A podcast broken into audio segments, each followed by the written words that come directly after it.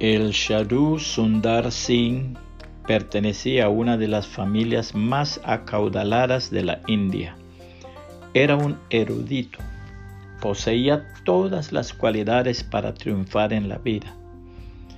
Había pasado ya por la experiencia del nuevo nacimiento al recibir al Señor Jesucristo como su único Dios verdadero y suficiente Salvador, y al obedecerle en las aguas del bautismo, en su nombre para el perdón de los pecados.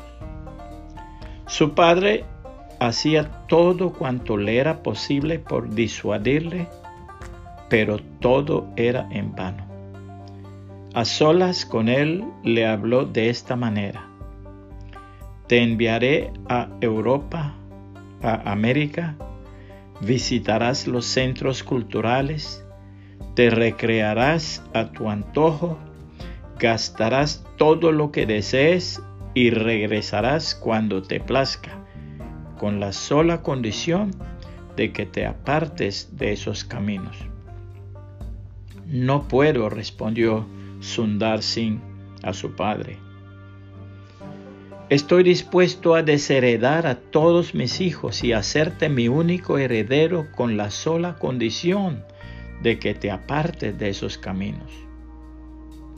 No puedo, volvió a responder el joven. El padre entonces en un esfuerzo final le llevó a un subterráneo y abrió una a una sus arcas. Le mostró a su hijo todas sus riquezas y le dijo, todo esto es tuyo ahora mismo, con la sola condición de que te apartes de los caminos del Evangelio. El muchacho vaciló un instante.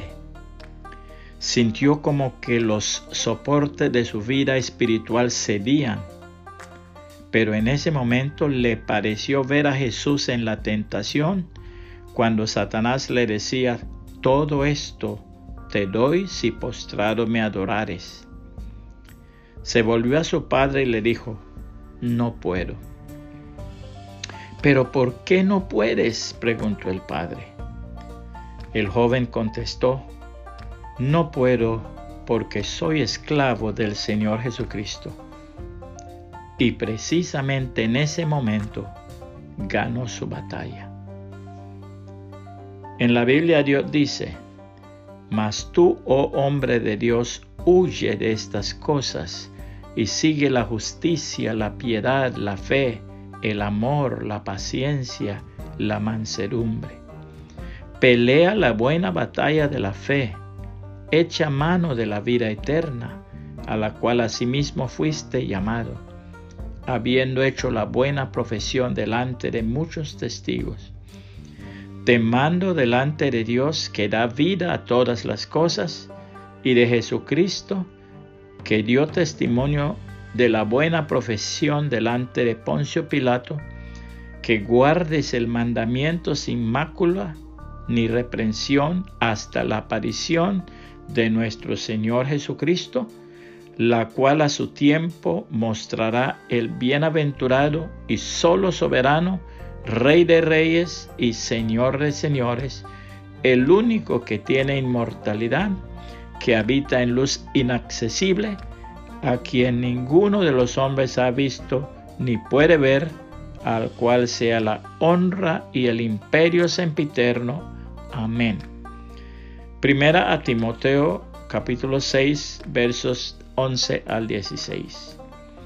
Puede compartir este mensaje y que el Señor Jesucristo le bendiga y le guarde.